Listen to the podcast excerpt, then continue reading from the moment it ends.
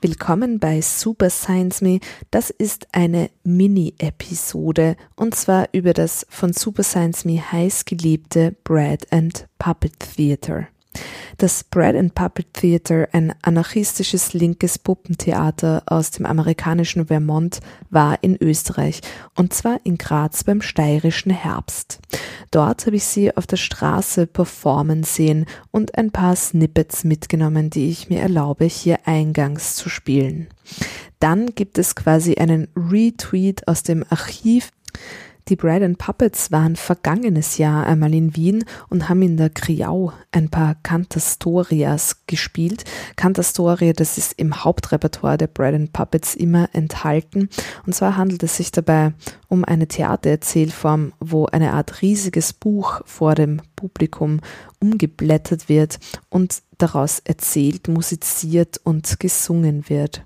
Und als die Bread and Puppets in Wien waren und hier schon mal performt haben letztes Jahr, habe ich sie getroffen und mit ihnen ein Interview gemacht. Und das lief auf Radio Orange als ein O94 Kulturspezial und wird jetzt hier als Podcast nochmal ausgespielt. Ihr hört also Ausschnitte aus dem heurigen steirischen Herbst, wo ich ein paar Mitschnitte gemacht habe von der Street Parade, nur ganz kurz. Und dann hört ihr ein 15 Minuten Feature über Brad and Puppet. Und zwar hört ihr da Auszüge aus der Performance, ihrer Performance, die sie in Wien gespielt haben, ein Interview und auch Auszüge aus Texten von Brad and Puppet Theater Begründer und noch immer Leiter Peter Schumann. Viel Spaß!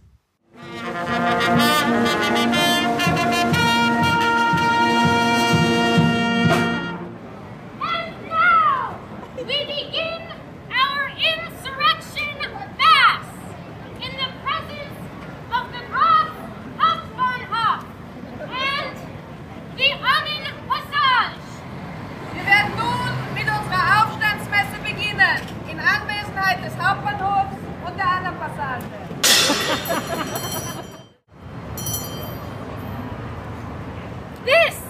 is the god of paper mache, the preferred material for building gods.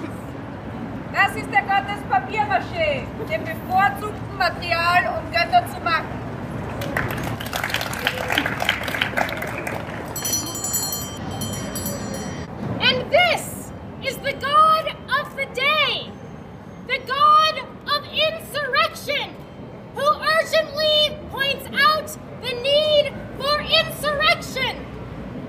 ist der Gott des Tages, der Gott des Aufstandes, der auf die dringende Notwendigkeit hinweist zum Aufstand.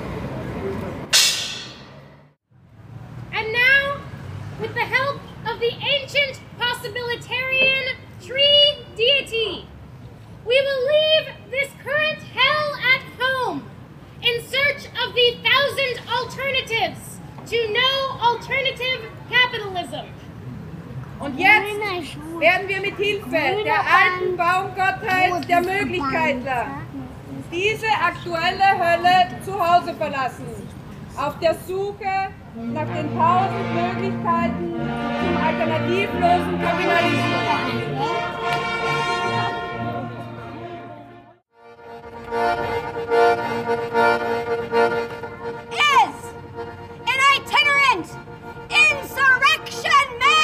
Ist eine mobile Aufstandsmasse Thank you.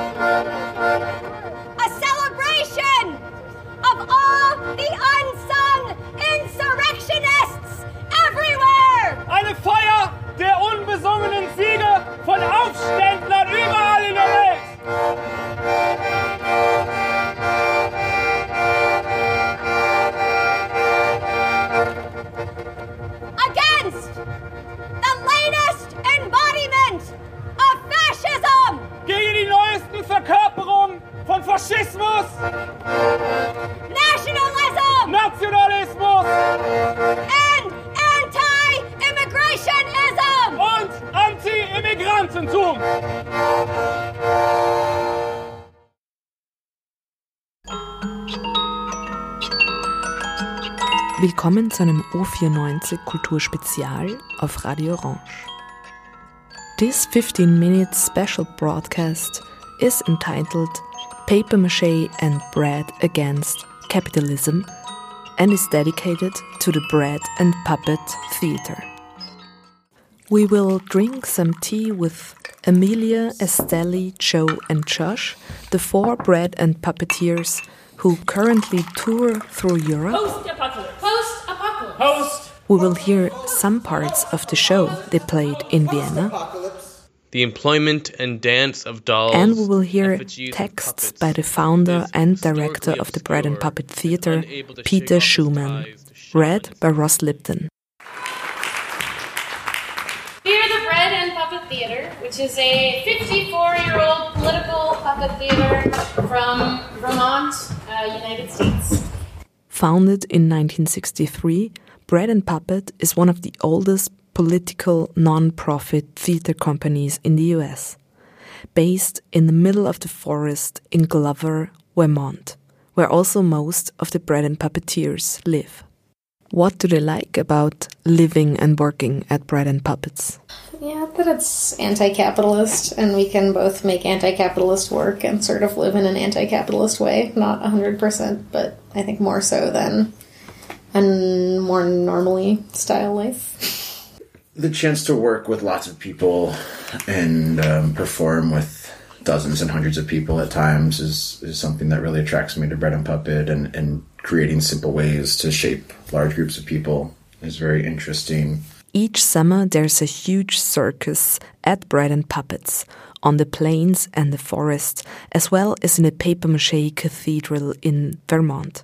In this period, many, many people come to help and participate in the shows, as well as to learn the Bread and Puppet style and language. Sky,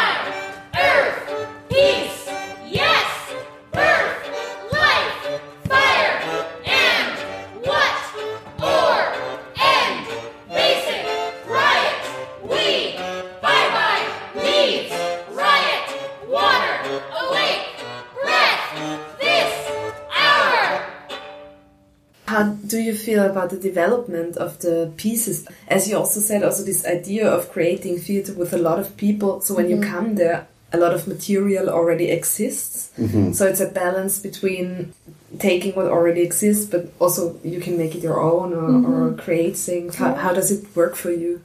I, I really enjoy it. The show continues to evolve, and it's never it's we never say, "Oh, we, we found it. There's the show now. Just keep doing that." You know, we we find some shape, then we change it, then we change it, and it's something else. Then we change it, and it's something else.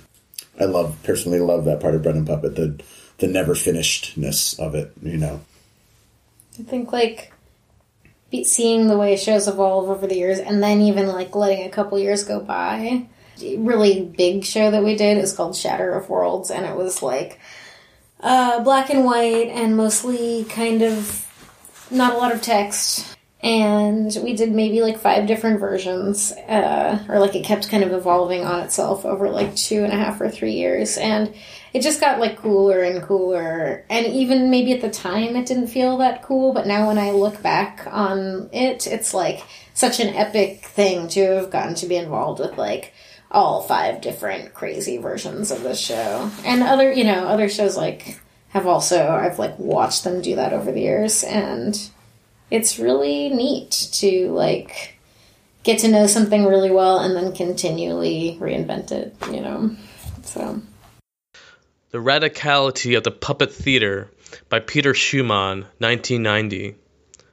Puppet theater, the employment and dance of dolls, effigies, and puppets, is historically obscure and unable to shake off its ties to shamanistic healing and other inherently strange and hard to prove social services. It is also, by definition, of its most persuasive characteristics, an anarchic art, subversive and untamable by nature. An art which is easier researched in police records than in theater chronicles. An art which, by fate and spirit, does not aspire to represent governments or civilizations. The radicality of the puppet theater includes a redefinition of language as not merely a tool of convenient communication. In puppet language, words sing and stutter in the mouths of singers and stutterers who are especially equipped for this task, whose vocabulary is not academically learned or extracted from everyday uses of language. In the puppet theater, words are attached to faces which don't move externally, but are all the more obviously able to produce meaning.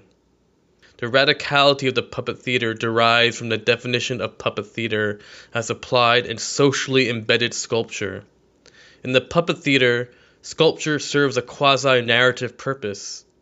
If narration is understood as the revelation of an inner world, and if we allow the possibility that the narration hinges on and is inspired by sculpture.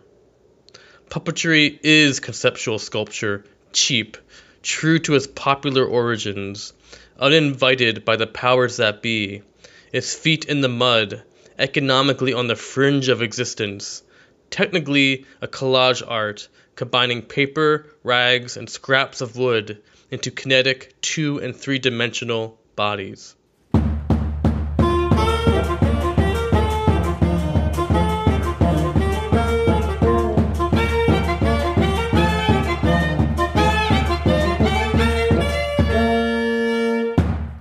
There's also characters and puppets that are used over and over again in the shows, and it's cool to see them, uh, to see different things happen with them, and I think it adds for an observer who's seen previous shows with these characters each time. It's interesting to see how their roles uh, shift. Yeah, it's. I mean, it's almost like Commedia, the way that like every puppet has its own archetypical niche. But I think like unlike Commedia, it's easier to like go against character or whatever, like to switch it. And sometimes we don't do that for a really long time, and then Peter will be like, "Now do it like this," or sometimes just an apprentice will come who has no idea what our sort of like archetypical language that we've built up is, and they'll just do something totally different, and it'll be cool. So it's nice to have like a framework to go from like okay this is how you be a sheep or whatever in the bread and puppet style but okay but what if you you know twist your legs up all weird and like make it some other thing you know like you know. It's all possible. It's the magic of puppetry. In vienna bread and puppet showed five cantastorias. Cantastoria is italian and literally translated means sung story the bread and puppeteers perform with and around impressively painted banners. When you try to explain it to someone, it sounds really dumb. You're like, ah, it's these like painted images on a sheet, and then we like perform, and people are like, okay. But they can be so different and so cool, and I like actually really enjoy that as a form of performance. So. So you will bake tonight, right? For the show tomorrow. Can you say a little bit about the bread? We're bread and puppet because uh, we think that art and food are both uh, necessary to human life and should be available in sufficient quantity and variety for people, uh, regardless of their ability to pay for them. Bread. Peter Schumann, 1984. To inject bread baking into art production seemed like a healthy thing to do. Not only a revenge for the fun of nonsense making, but an inspiration for the bread baker as well. All art is faced with starving children and apocalyptic politics. All art is ashamed, angry, and desolate because of its impotence in the face of reality. The great Holy Spirit in it Yes, but the great Holy Spirit does not decorate leisure time. The normal manifestations and practical applications of the great Holy Spirit in art are hopelessly trivial. The search for what art is good for continues. To put bread and puppets together in 1963 seemed like a correct first step in the fight for the immediate elimination of all evil. An important weapon in this fight against all evil in the bread and puppet universe is aioli, a bread spread made of garlic, parsley, olive oil, and salt. What is your interpretation of the aioli? It's a delicious thing to put on the bread. It's a metaphor for good tasting sauces, and it's a. I kind of see it as like a parable to um, like the taste of garlic. Parable. Amelia, do you have anything to add? It also, it's like a punch in the face that says "wake up." there you go, a punch in the face that says "wake up," and it keeps you healthy. Raw garlic, people. The Why Cheap Art Manifesto. People have been thinking too long that art is a privilege of the museums and the rich. Art is not business. It does not belong to banks and fancy investors. Art is food. You can eat it, but it feeds you. Art has to be cheap and available to everybody. It needs to be everywhere because it is inside of the world. Art is like good bread. Art is like green trees. Art is like white clouds in the sky. Art is cheap. Hooray. the smell of the garlic, you know, is like really mixed in with the whole experience of like living this life and working this job, you know. And if the bread is representative of like the substance of and the and the the, the primal need of of uh, that people have to experience art in their lives, yeah, the garlic is the punch in the face and the unexpectedness of bread and puppet and the the flavor that you weren't expecting and then didn't realize you really wanted. What's the parsley? The parsley is the old moldy clothes that are our costumes. The salt? The salt is the dirt of the dirt floor cathedral Not the back tears home, that and we the shed tears that we shed for the characters in our when shows. we have to break bread together with the audience sort of makes the show into a different kind of collective experience than it would be if everybody just parted ways after having experienced something with their eyes.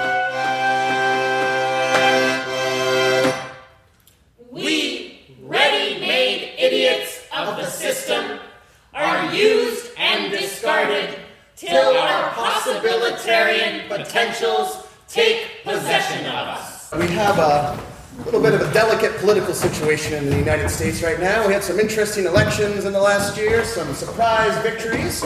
So, Bread and Puppet Theater uh, felt the need this summer to create a new political party. It is a party called the Possibilitarian Party, a party of people who believe in what is possible. Ladies and gentlemen, from the Possibilitarian Arsenal slogans. The meaning of the moon and stars. The meaning of the moon and stars is stop the bullshit. Is stop the bullshit. Stop the wars. Stop the wars.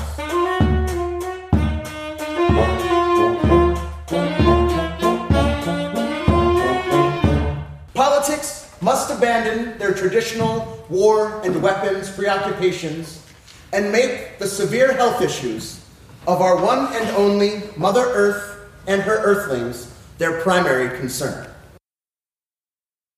On Radio Orange 94.0, you heard a O94 Kulturspezial on the Bread and Puppet Theater bei Julia Grillmeier. Please remember Tata, which means there are a thousand alternatives.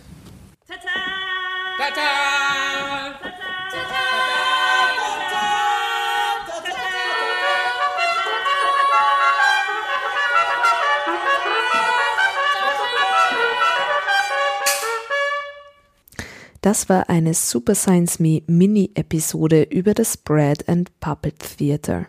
Super Science Me gibt's wie immer jeden zweiten Dienstag im Monat auf Radio Orange 94.0 und hier in eurem Podcast-Feed. Julia Grillmeier sagt, bis bald. Super Science Me.